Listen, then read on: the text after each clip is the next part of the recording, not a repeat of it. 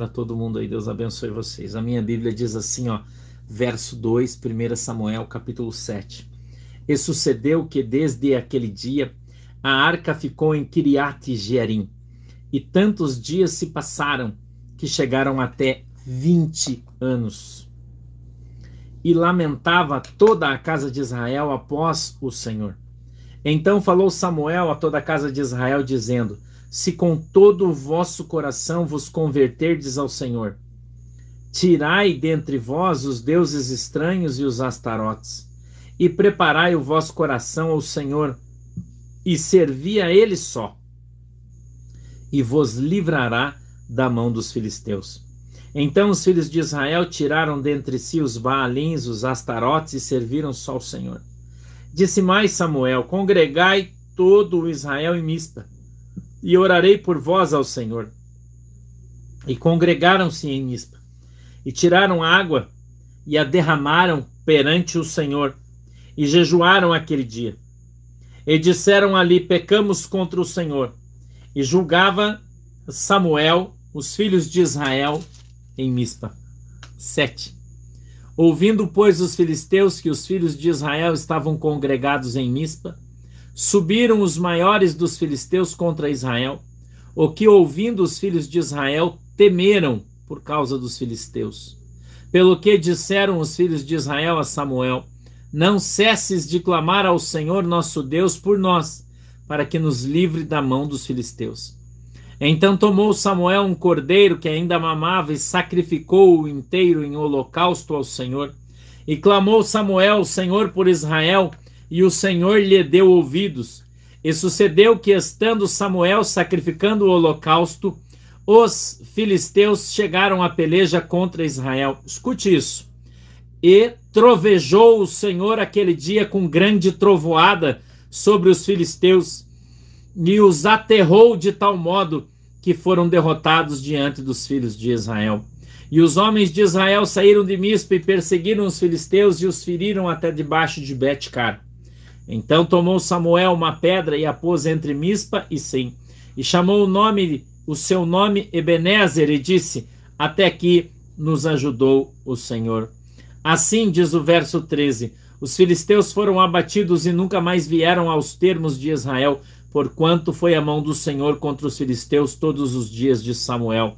E as cidades que os filisteus tinham tomado a Israel foram restituídas a Israel, desde Ecrom até Gate e até os seus termos. Israel arrebatou da mão dos filisteus, e houve paz entre Israel e os amorreus.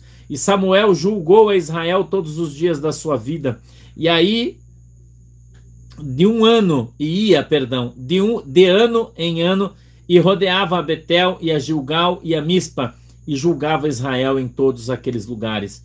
Porém voltava a Ramá, porque estava ali a sua casa, e ali julgava Israel, e edificou ali um altar ao Senhor.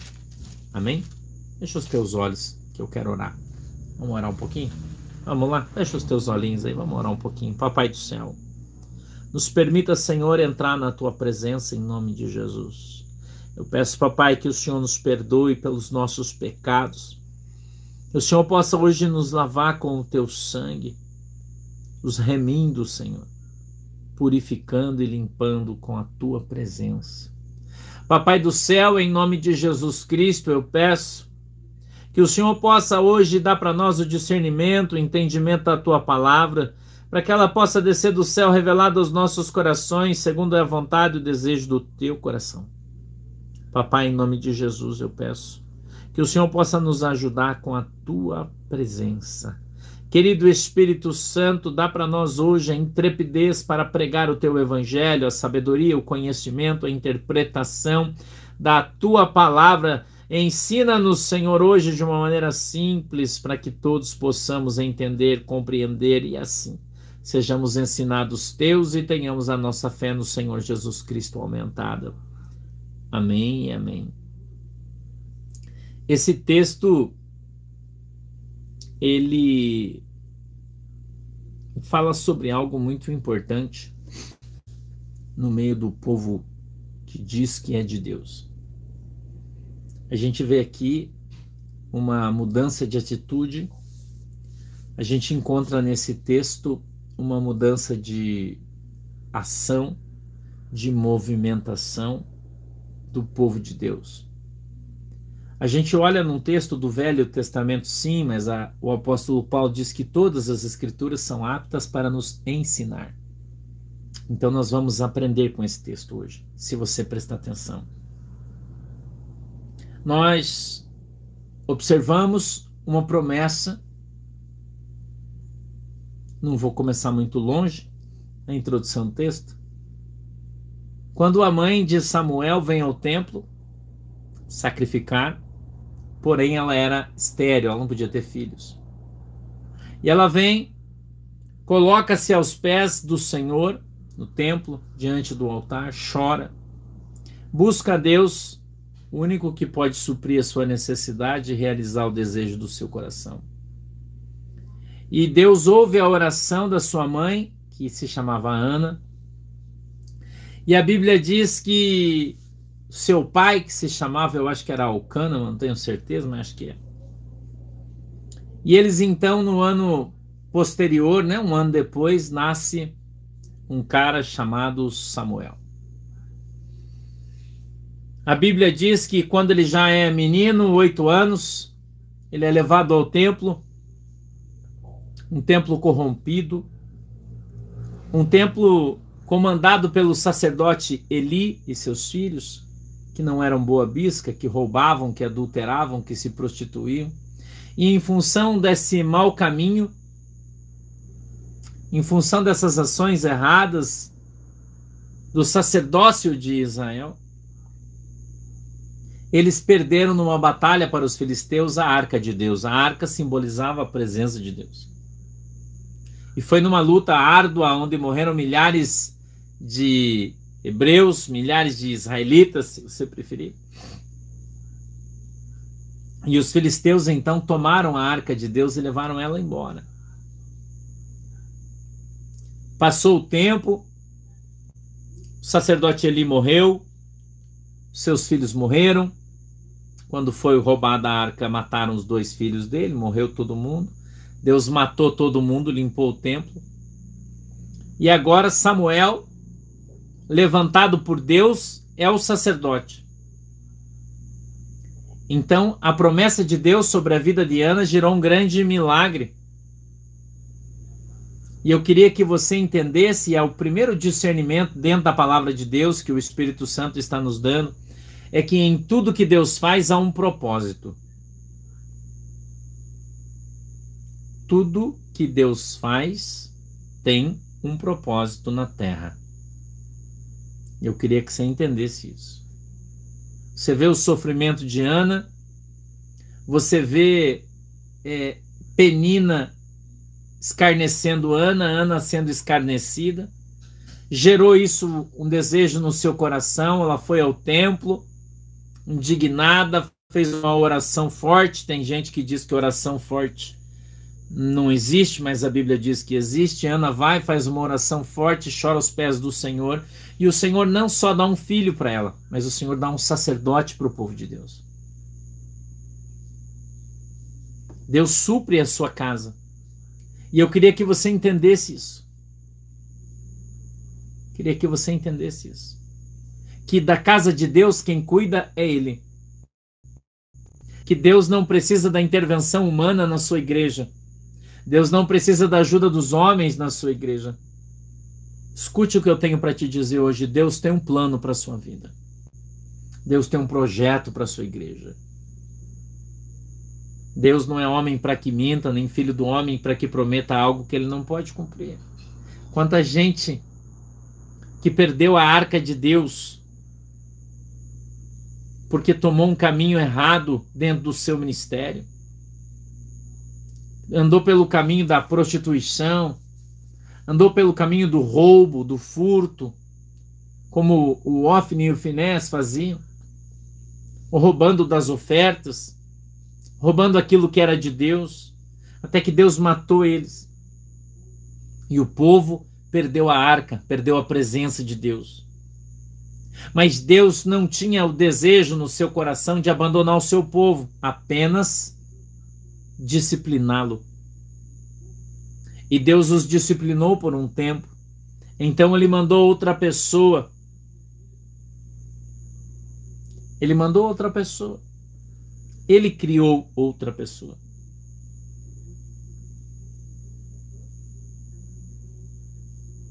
Deus não precisa da intervenção humana. Quem gerou Samuel foi Deus, através da promessa na vida de Ana. Deus nunca foi pego de surpresa. O nosso Deus, ele é o alfa e ele é o ômega, ele é o princípio e ele é o final. E antes do princípio ele já fez o fim. E você precisa aprender a confiar no Senhor a entregar a tua vida nos caminhos do Senhor, às mãos do Senhor e confiar nele, para que ele possa mudar a tua casa, a tua vida. Quem sabe você é estéril, você nunca gerou nada no teu ventre, mas Deus tem preparado um Samuel para você, e o Samuel não precisa ser necessariamente uma criança, um filho. O Samuel pode ser um ministério o Samuel pode ser uma nova oportunidade. Quando vai acabar o tempo de penina na tua vida, o tempo de ser escarnecido, o tempo de ser zoado, o tempo de ser achincalhado, o tempo em que todo mundo ri da tua cara, o tempo do pouco, o tempo do sapato furado, o tempo em que as pessoas olham para você e dizem que você não presta, que você não vira nada, que desse, uh, desse lugar não pode sair nada de bom, que de Nazaré não vem nada que preste. É o tempo de penina. E através do choro, de uma ação mais forte e intensa do teu coração, Deus gera na tua vida um Samuel.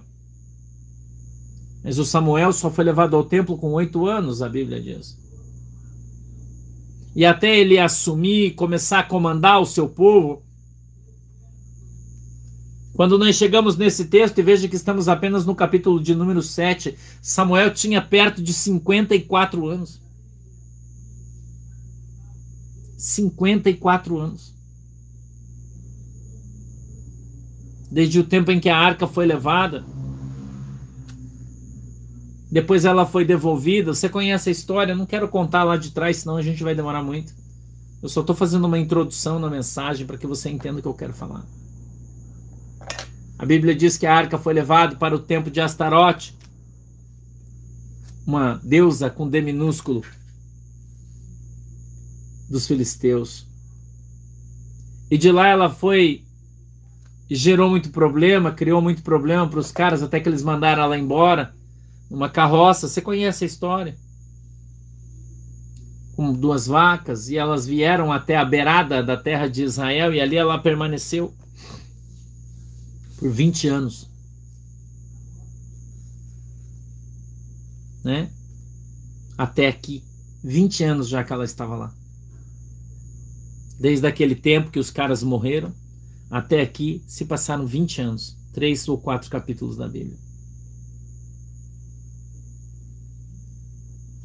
E a gente vê então Samuel ele aparece agora a arca voltou ao povo de Deus, porém, ela não havia vindo para Jerusalém. Quem vai fazer isso é Davi, lá depois de Saul. Você também conhece a história. O pastor já te contou a história de Obed, quando a arca é trazida. Né? Já te contei isso também. Mas está lá na frente, não é agora. Então a gente olha Samuel agora assumindo o povo. Samuel sume o povo como sacerdote, como juiz. A Bíblia diz que ele rodeava de ano em ano as cidades, os lugares, as regiões e julgava o povo de ano em ano. Ele passava, resolvia questões, resolvia problemas, sacrificava para o povo de Deus. Nós começamos esse texto agora. E sucedeu que desde aquele dia a arca ficou em Kiriat Jearim, desde o dia em que eles devolveram a arca. E tantos dias se passaram que chegaram até 20 anos. Então aqui já fazia 20 anos que a arca estava lá em Kiriat Jearim, guardada e cuidada na casa de um irmão. Mas a arca não vai ser trazida de volta agora, ainda não. A história aqui é outra. A história é outra. A gente continua no verso 3. Falou Samuel a toda a casa de Israel, dizendo: Presta atenção. Se com todo o vosso coração vos converterdes ao Senhor, tirai dentre vós os deuses estranhos e os astarotes, e preparai os vossos corações ao Senhor, e servi a Ele só, e vos livrará da mão dos filisteus. Espera. Samuel está falando isso para quem? Para o povo de Deus. Samuel está falando isso para o povo de Deus. E aí você vai olhar para mim e vai dizer: Mas, pastor, o povo de Deus não tinha o seu, o seu coração voltado para Deus? Não. Claro que não. Claro que não. E muitos hoje também não têm. Muita gente hoje não serve a Deus, irmão. Ele está na igreja. Ele congrega em determinadas igrejas. Mas o seu vínculo é religioso. O seu vínculo é com a igreja, o seu vínculo é com os pastores, é com os homens, não é com Deus. O coração dele não está em Cristo. O coração dele está na religiosidade. O coração dele está em seguir a doutrina da sua igreja, mesmo que ela vá contra a palavra de Deus. E Samuel traz ao povo uma nova situação. Samuel traz ao povo uma nova oportunidade. E Samuel reunindo o povo de Deus. Diz a eles: Vou ler de novo. Se. E veja que ele inicia a frase com um advérbio de dúvida. Se. Lembra o que eu disse no começo? Condicionante. Condicionado. Quando Deus diz se, Ele está dizendo que se não, não vai ter. Se sim, vai ter. Que ou você obedece, ou as coisas não acontecem. Ou você se enquadra, ou você não faz parte. E você precisa entender e aprender isso que o evangelho de Jesus Cristo não é para de interpretação pessoal. Aliás, Pedro disse isso. As escrituras não são de interpretação pessoal. Não existe cada um tem a sua visão sobre a... isso não existe, isso é uma coisa do diabo. A visão sobre a Bíblia é uma só dada pelo Espírito Santo de Deus, não tem duas. Ah, mas eu não vejo, não é bem assim, eu não vejo dessa maneira. Olha para a vida das pessoas. Tenho dito isso para você aqui.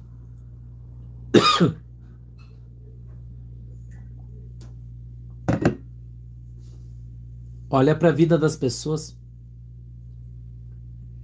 Lembra quando eu falei para você de pastores famosos que tem pessoas dentro da sua casa morrendo e ele não sabe por quê? Ministérios gigantescos, porém mortos. Pessoas que cantam como passarinhos, mas a sua família está destruída. Eu falei para você esses dias aqui, muita gente fica brabo comigo quando eu falo isso. Porque eles dizem que eu tô falando mal das pessoas. Eu só tô pregando o evangelho, irmão. E tô te citando exemplos. Pessoa canta, cheia do Espírito Santo, mas seus filhos são gays. Não foram criados nos caminhos do Senhor. Falei à tarde sobre o pé de laranja e a laranja. Lembra o que eu disse? Reconhece a árvore pela fruta. Se a fruta é boa, a árvore é boa. Se a fruta é ruim, a árvore é ruim. Então tá cheio de gente, irmão, bradando, dizendo que é crente, que é de Jesus, o Brasil para Jesus. Jesus é bom, mas o seu coração está longe de Deus, ele não está dentro da igreja. Faz muito tempo que eu estou falando isso. A sua cabeça está dentro da igreja, mas o seu coração está para fora, eu sentado na janela. A sua mente, a sua cabeça está na igreja porque é ali que funciona o seu trabalho, o seu emprego, as, as suas amizades, o seu convívio, mas o seu coração está no mundo. O seu coração está lá fora, o seu coração não está em Cristo.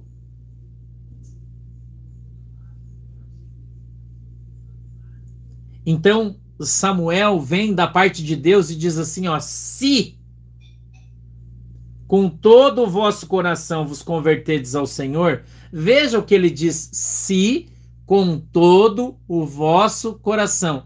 Com, ele está dizendo que é metade, que é parte, parcialmente. Não, irmão. A palavra está dizendo se com todo o seu coração.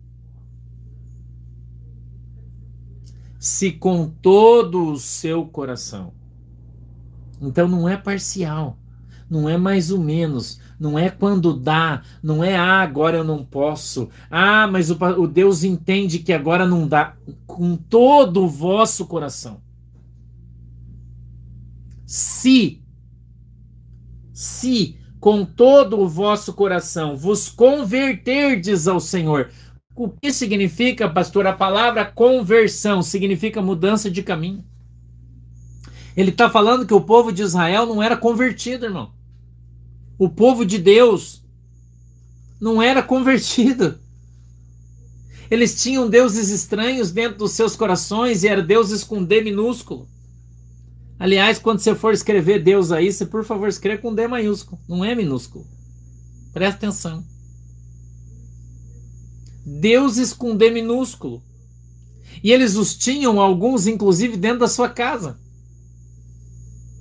Eles tinham imagens de deuses dentro das suas próprias casas. A Bíblia diz que eram imagens de fundição, feitos de madeira, obras de artesãos. Mas o Senhor vem e usa Samuel para exortá-los, dizendo: Se se converterdes de todo o vosso coração. Então não é quando dá, como dá, do jeito que dá. Essa conversa, irmão, de ai, pastor, mas é que você não entende, Deus conhece meu coração e ele sabe o que eu. Irmão, isso aí é um troço do Satanás, essa conversa aí. Isso é um troço do, do diabo, isso aí, irmão.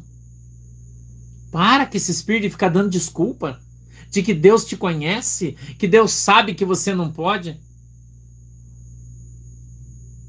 A Bíblia é clara: se creres e se batizar, é salvo. Se não, vai para o inferno. Ponto. Ah, mas Deus é amor. É, irmão, mas a palavra dele é clara. Não existe um crente que tem outro Deus. Como assim, irmão? Como assim? Você está dizendo que ama a Jesus Cristo, mas você idolatra a sua igreja, ama Jesus Cristo, mas você não pode ver um cantor gospel que você já começa a gritar, pular e dizendo: ai, ai, ai, irmão, isso é idolatria. Isso é idolatria. Você não pode pregar sem colocar uma gravata, porque sem gravata você não tem santidade. Idolatria. Você não pode cortar o seu cabelo porque o seu cabelo é ungido, porque se você cortar seu cabelo você vai para o inferno. Idolatria.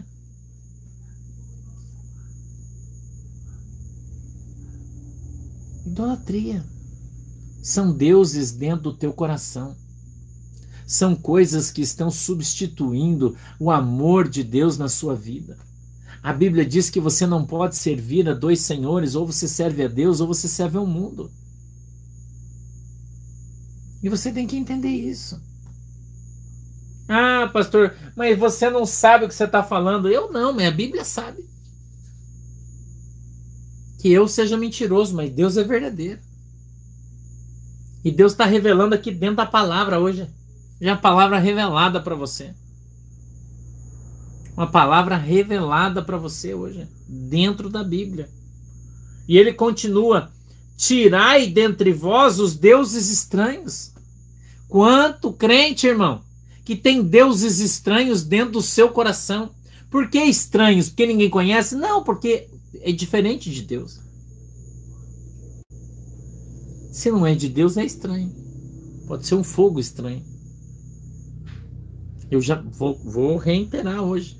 Porque a mensagem vem, batendo no mesmo prego. Faz dias que eu estou falando a mesma coisa em mensagens diferentes sobre comportamento, ação, fé, devoção.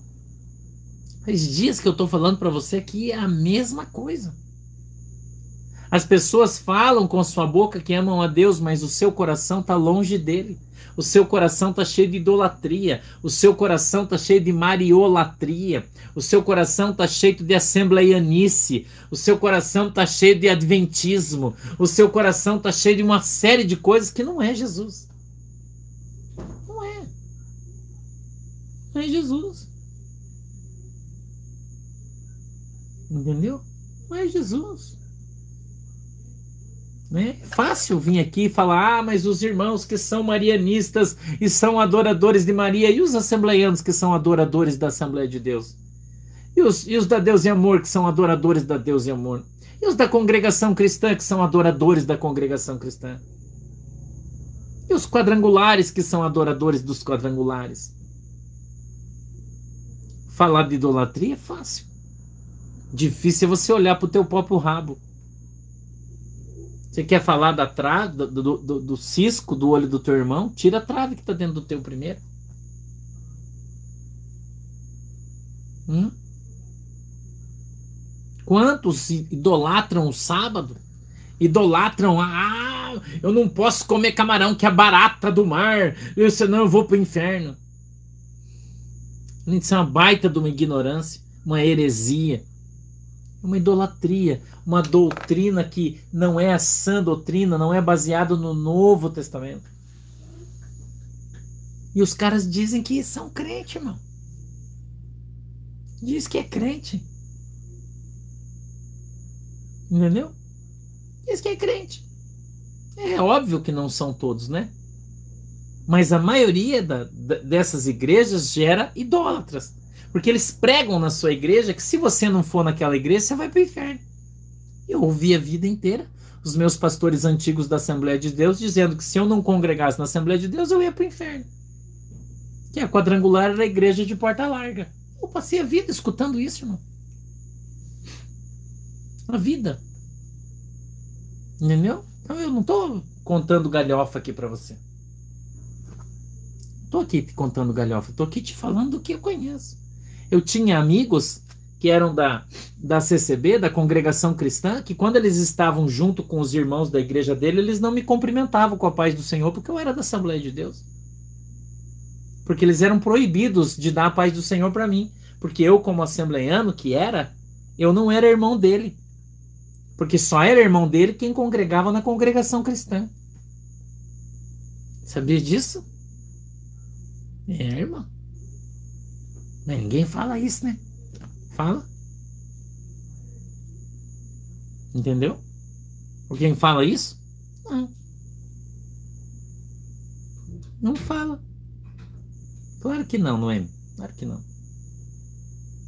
Né? Quem é mais antigo, como eu, que é né, raizão, né, lá de trás, que conhece as doutrinas, que estudou é, é, é, é seitas e heresias, teve essa lição aí no seu curso de teologia, que aprendeu a estudar como as igrejas se formaram, quais são as suas doutrinas, baseado em que as suas doutrinas foram formadas. Se você estudou isso como eu estudei, aliás, dei aula disso muito tempo.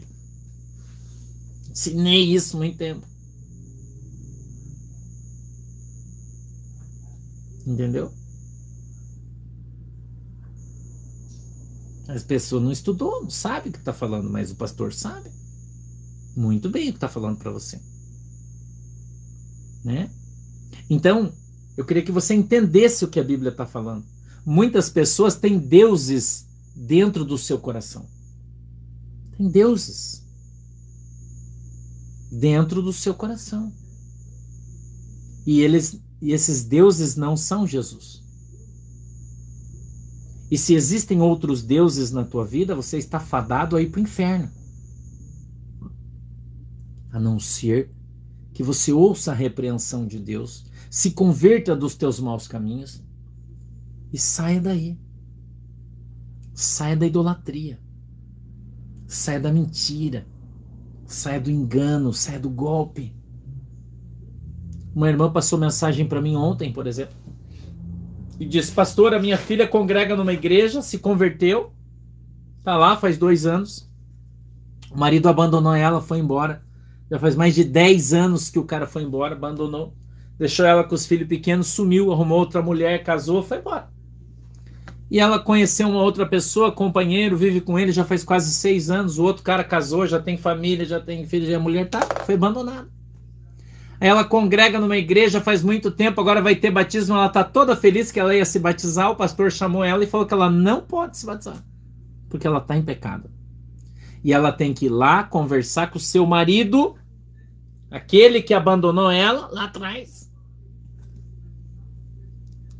Que ela tem que largar esse que ela tem e, e voltar com aquele. Que aquele tem que se separar da mulher que ele já arrumou, dos filhos. E aí então ela volta com ele volta a morar com ele, daí ela volta na igreja, daí ela pode se batizar. Se não, não.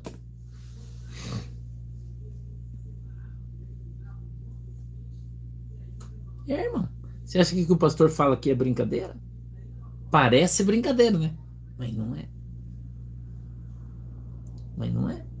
A irmã estava triste, chorando. Eu falei, irmã, a culpa por passar disso por passar por isso é dela. E por quê, pastor? Porque ela que escolhe congregar numa igreja que não vive a sã doutrina. Não vive a sã doutrina. Foi abandonada, irmão. Né? Ela foi abandonada. A Bíblia diz que se o, se o marido é ímpio e a irmã é crente, veja que a Bíblia diz. Isso é Bíblia, isso é 1 Coríntios capítulo 7, verso 12 em diante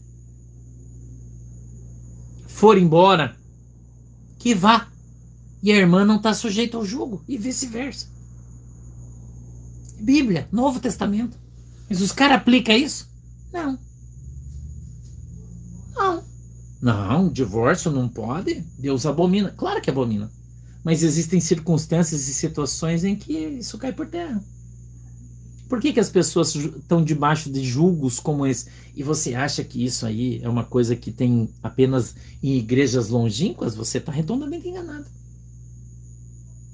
Muitas, muitas aí, impedindo pessoas de se batizar. Porque eles não têm um papel, porque não são casados. Sabia disso? E aí não deixa. Mas a culpa é das pessoas que se submetem a essas heresias. Heresias que não são bíblicas, são mandamentos de homem. O seu coração, a sua boca está perto de Jesus, mas o seu coração está longe. Entendeu, irmão? E aí se submete a um jugo desigual. É isso que a Bíblia chama de jugo desigual. A Bíblia fala que tem homens que se sentam na porta de Deus, da, da, do templo não entra e não deixa as pessoas entrar. Tá entendendo? E isso é muito mais comum, irmão, do que você imagina. Tá cheio de imperadorzinho aí, ó. Tá cheio. De imperadorzinho dizendo que se você andar de calça, você vai pro inferno. Tá cheio, irmão. Se você andar de bermuda, você vai para o inferno, tá cheio. Mas isso é uma falsa doutrina. Eles falam, mas e daí que é falsa? Essa é a doutrina, essa é a doutrina da minha igreja. E acabou.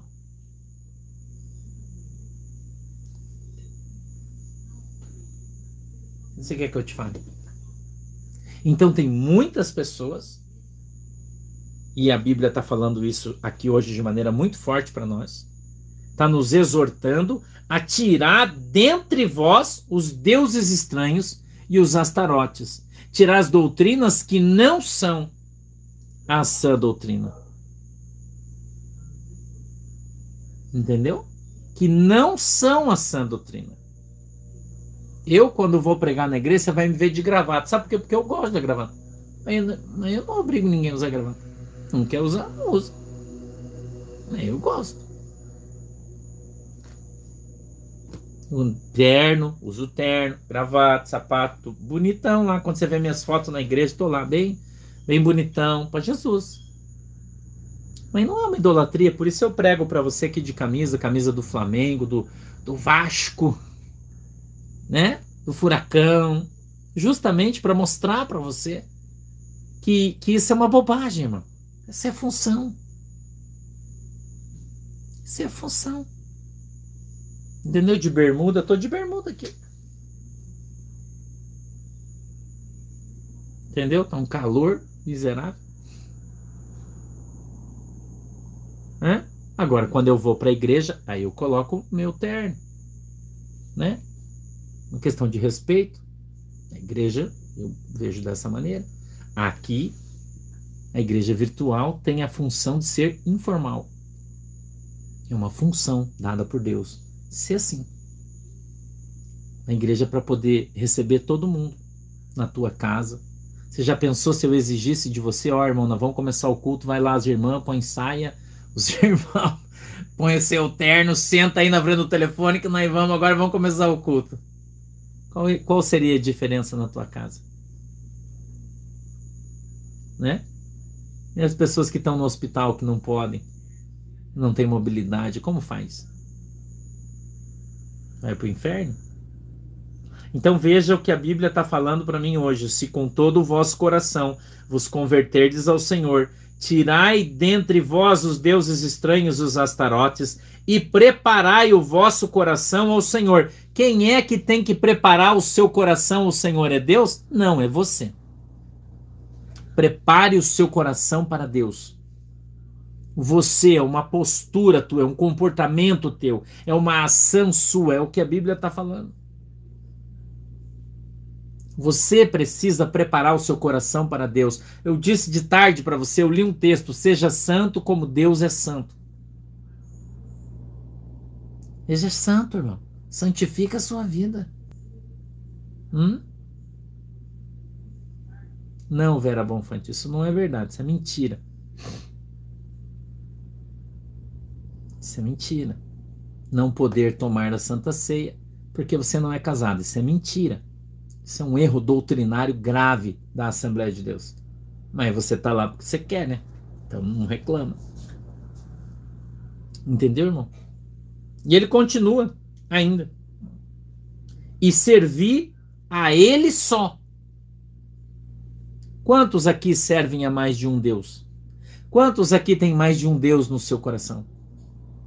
Tem um monte de mulher, de irmã, que serve ao seu marido, não serve a Deus manda mensagem para mim, ah, pastor, meu marido me proibiu de ir na igreja, de ver o culto, e daí eu quero preservar o meu marido, minha família, e daí eu não vou mais na igreja, mas Deus conhece o meu coração, sabe o que eu queria? Quem você está servindo? Quem é o teu Deus? Quem é o teu ídolo? Quem você ama em primeiro lugar na tua vida? São perguntas que você deve responder. Entendeu? Onde está escrito na Bíblia que para participar da Santa Ceia você precisa ser batizado? Onde está escrito na Bíblia que para participar da Santa Ceia você tem que ter uma, um papel dizendo que você é casado? Aonde está escrito na Bíblia que quem é divorciado não pode tomar Santa Ceia? Está escrito na Bíblia? Não. A Bíblia diz: aquele que não for digno, não coma. E aí os caras em cima disso inventam um monte de mentira. Mas quando você observa o que o apóstolo Paulo diz no grego, a palavra que ele usou, dignidade, digno, e você vai no dicionário grego, você vai ver que a tradução correta, o que está escrito no, no, na Bíblia, no, no grego, está escrito aquele que não crê em Deus, não coma. Então, não é digno quem? Quem não crê em Deus. Não é quem é isso, é. é quem não é casado, quem é desviado, quem esses não são dignos. Não, quem fala isso é o pastor, mentiroso. Ele mente para você. Ele é mentiroso. Ele está mentindo. E quando eu vou dizer mais para você ainda, quando eu confronto eles, nós estamos num debate e eu digo você é mentiroso. Ele fica todo envergonhado, diz assim: é, mas na minha igreja é assim. Mas é mentira. É, mas na minha igreja é assim. Você quer que eu faça o quê? Agora, você que é membro de uma igreja que prega mentira para você, você quer ir para o inferno? A minha Bíblia diz que o mentiroso não vai entrar no reino dos céus. Então, se ele está mentindo para você, dizendo que você não pode quando a Bíblia diz que você pode, isso é mentira. Quem está falando na boca dele é Deus ou é o diabo?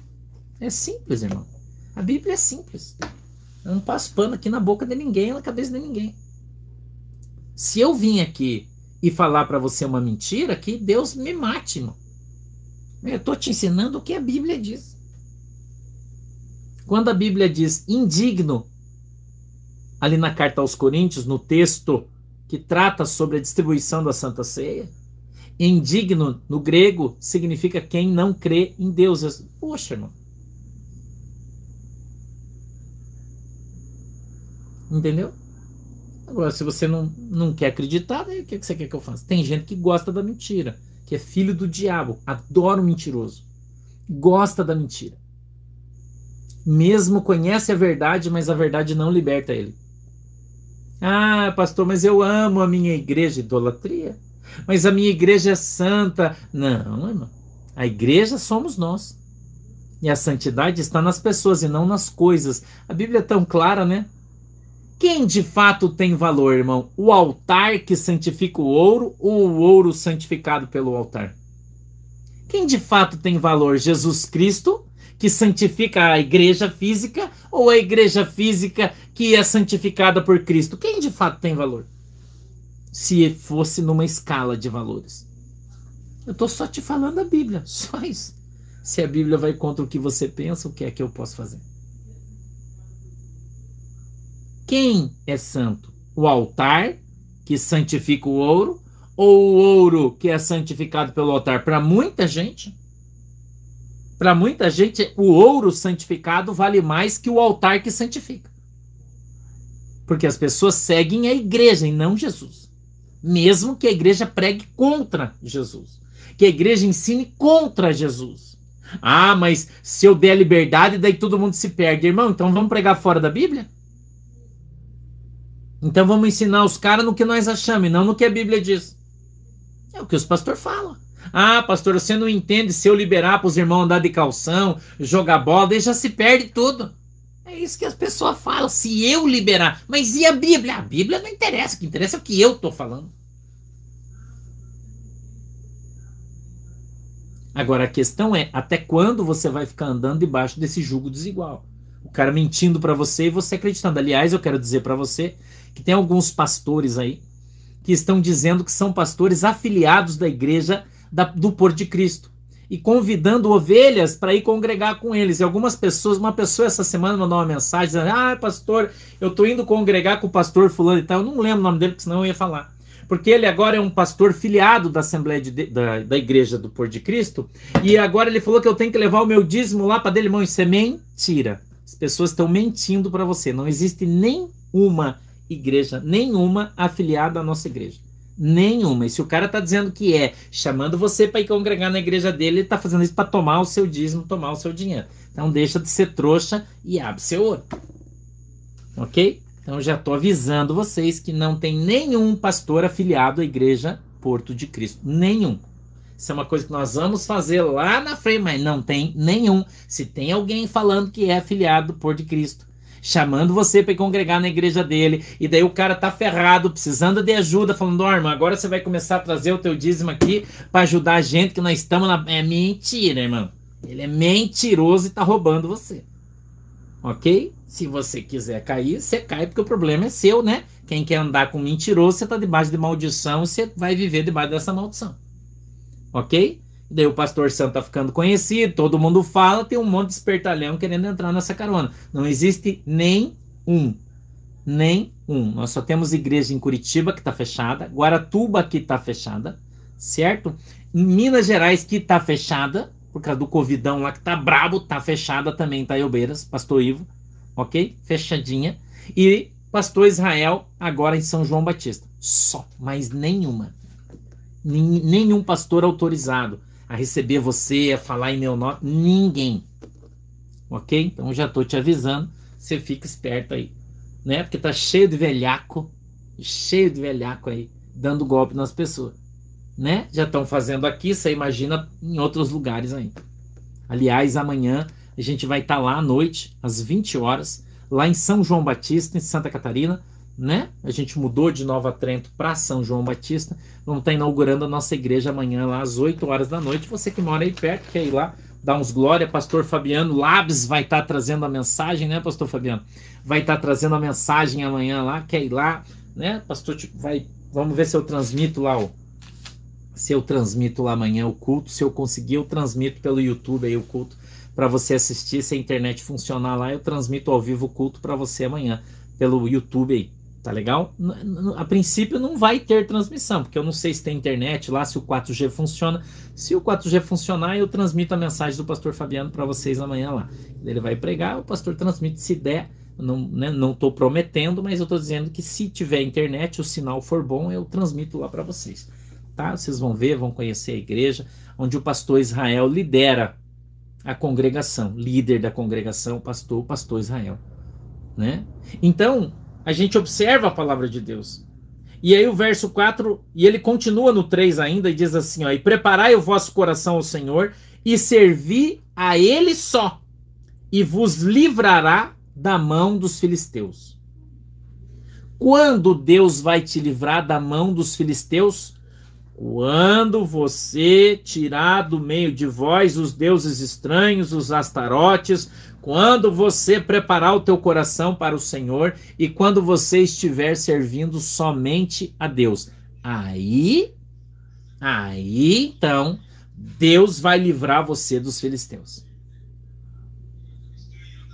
Amém?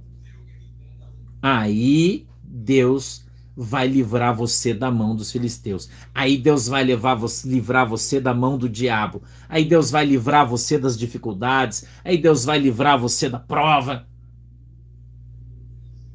Amém? Daí Deus vai livrar você. Quando você se enquadrar na palavra de Deus. Quando você se converter ao Senhor Jesus Cristo. Quando você abandonar os outros deuses. Quando você preparar o teu coração somente para Jesus tirado do meio os deuses estranhos, as doutrinas que não são de Deus. Aí as coisas vão mudar. Aí a tua vida vai mudar. Amém? Amém? Vamos orar? Você entendeu a mensagem? Glória a Deus. Aleluia. Você entendeu a mensagem? A bênção de Deus é condicionada à tua obediência. Enquanto você não obedecer, não tem conversa. Sem obediência não tem vitória, irmão. Sem obediência não tem bênção. Sem obediência não tem transformação. Sem obediência não tem ação de Deus na sua vida. Entendeu? Quero que você entenda isso. Com Deus você não vai andar de qualquer jeito. Com Deus você não vai andar um pé no mundo, um pé com Jesus, não acontece. Oi, Sandroca. Deus abençoe você. Pastor tá orando, tá? Vai dar tudo certo. E tenha fé, vai dar tudo certo. Tá bom? Deus abençoe. Ore pela irmã Sandroca, ela vai ter que fazer uma cirurgia. Não é grave, né? Vai ter que tirar a vesícula aí. Se você puder, ore por ela, pela irmã Sandra. Tá com bastante dor, né? Já tá medicada, né? Sandroquita. Ela vai ter que fazer uma cirurgia aí, mas vai dar tudo certo em nome de Jesus, tá bom, Santo? Pastor já tem orado e vamos continuar em oração aí para dar tudo certo. Amém, igreja? A bênção é condicionada. Você obedece, a bênção vem. Você não obedece, a bênção não vem. Não é por choro, não é por pressão, não é por merecimento, não, é obediência. Eu tenho falado isso aqui para você. Obedece, irmão. Obedecer. A bênção de Deus sobre a sua vida é condicionada. Se você obedecer, a bênção vem. Não obedeceu, não vem. Não tem o que fazer, irmão. Isso é matemática purinha. Um mais um é dois. Amém? Vamos orar? Fecha os seus olhinhos aí, por favor. Querido Deus, em nome de Jesus, meu Pai, eu quero apresentar a tua igreja, o teu povo diante do Senhor. Eu peço, Senhor, na autoridade e poder do teu nome, que o Senhor possa nos abençoar, que o Senhor possa, papai, abrir os nossos olhos para que a gente possa ver, os nossos ouvidos para que possamos ouvir a tua voz. Que o Senhor possa, meu Deus, nos capacitar a cada dia para que andemos na tua presença e sejamos uma bênção. Eu peço, Deus, na autoridade e no poder do nome de Jesus que o Senhor possa colocar a tua mão sobre as nossas vidas, que a tua bênção venha sobre a nossa vida, que o Senhor nos guarde, livre, proteja, Senhor, de todo mal em nome de Jesus Cristo. Nos ensina, Senhor, para que andemos na tua presença e sejamos uma bênção. Eu peço, Senhor, que o Senhor abençoe a água que os irmãos têm colocado diante de Ti, para que quando beberem e utilizarem, sejam alcançados, Senhor, pelo Seu milagre em nome de Jesus. Que o grande amor de Deus, a graça do nosso Senhor e Salvador Jesus Cristo e as mais doces consolações do Espírito Santo de Deus estejam com cada um de nós agora e sempre. Todos dizem amém. Amanhã às 14 horas a gente está aqui de novo, tá bom, galera? Eu vou jantar que estou com muita fome. Deus abençoe vocês, fiquem com Jesus. Tenham uma noite na presença de Jesus aí. Tchau, galera. Tchau, galera. Deus abençoe vocês. Tchau, galera. Deus abençoe vocês.